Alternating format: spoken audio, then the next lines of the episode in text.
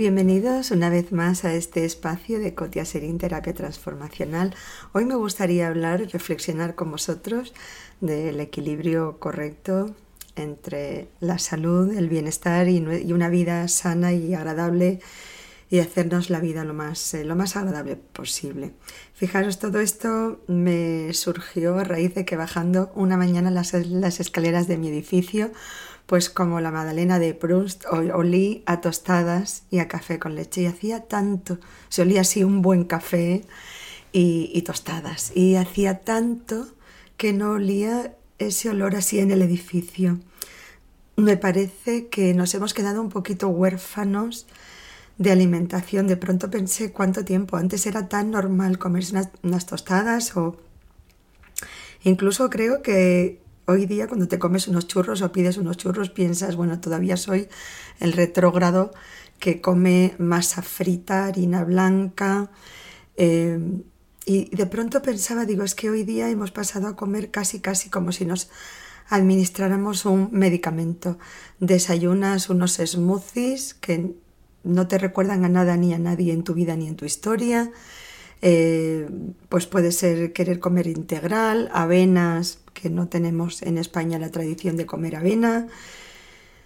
Todo con la sensación de que pues, o tenemos que bajar el colesterol, o bajar la, tensión, o no comer mucho huevo, o, o parecer o sentirnos que nos estamos manteniendo sanos. Y me parece que también en ese sentido de salud deberíamos de mantener un equilibrio agradable y un equilibrio cómodo, cómodo de llevar, que sea una sensación de que sí, de que procuro comer sano y mantenerme sana, pero por otro lado, por supuesto, que también esa comida que tomo me hace ilusión, me gusta, mm, en nuestra manera de comer, nuestra forma de comer. No hay nada más primitivo y visceral en cada ser humano.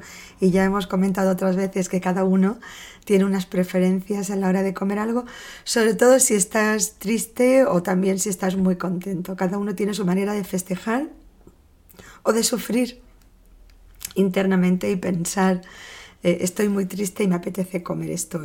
Y es que no hay nada más primitivo, más visceral, más que nos una a nuestra infancia y a nuestro entorno cultural que, el comer. Y entonces por eso, pues, pues eso, de pronto esa mañana bajando las escaleras de, casa a oler a, tostadas y a café, me, me sugirió mucho, pues eso, mis desayunos de la infancia, mi casa y bueno, pues vamos así como ET, ¿no? Buscando casa a casa esa sensación de hogar, que no hay nada como el olor de una comida determinada para, para sentirnos que estamos en casa y eso, pensar que hoy día hacemos muchísimos esfuerzos para desayunar sano. Y pues cuando te pides un batido de kale con pepino y, perejil y unas algas que a veces la mayoría de la gente no, no sabe pronunciar, pues sí, nos sentimos muy modernos, nos sentimos muy conscientes de que de que somos muy conscientes de que tenemos que comer para estar sanos. Pero por otro lado, no nos olvidemos también, no nos quedemos huérfanos de, estómago.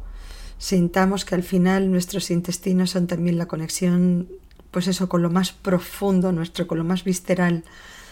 Y, y, sintamos esa conexión también. Y no pasa nada. Había una chica que estaba utilizando la, la terapia transformacional para para bajar de peso y para redimensionar muchas cosas en su vida. Y bueno, finalmente le fue fenomenal porque lo ideal a la hora de bajar de peso es eh, llegar a vivirlo mm, como una filosofía, ¿sí? no tener que estar privándote de algo que te apetece, sino decir, pudiendo comerlo, decido no comerlo porque estoy sana, me veo bien y, y me gusta. Pero esta misma chica decía, yo, yo, Coti, desayuno tostadas con mantequilla. Es verdad que no me voy a poner eh, seis tostadas ni cuatro y es verdad que no me voy a poner pues pegotones de mantequilla, pero sí me tomo mis tostadas con mantequilla porque siento que cuando me tomo eso soy feliz, que me gusta, que pues eso, que me recuerda a mi casa, es como un poquito el chupete, ¿no? Y también por otro lado y es verdad, siento que mi dosis de placer está cubierta Entonces eso es tan importante porque hay veces que de verdad que te puedes comer pues ese, batido de pepino con algas, con kale, esos pozos verdes, con chía, por supuesto, y con todo lo verde que haya en el planeta Tierra, pero después que te lo has comido, aunque intelectualmente pienses que bien me he nutrido y estoy llena de enzimas que van haciendo un trabajo de rejuvenecimiento y antioxidante, etcétera, etcétera, etcétera. Pero tus vísceras dicen, ¿y ahora hay algo más o, eso era todo?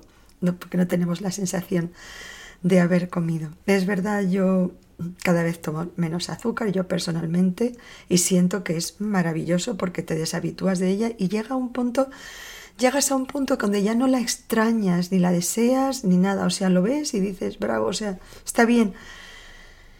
Que hay gente que, que le gusta y lo entiendes. Es adictivo, es adictivo y en esa medida, en la, la, en la medida en la que dejas de suministrarte esa adicción o esa dosis de azúcar, también cada vez ese, ese deseo se va reduciendo y se va, se va comprimiendo y se va arrugando y se va haciendo cada día más chiquitín.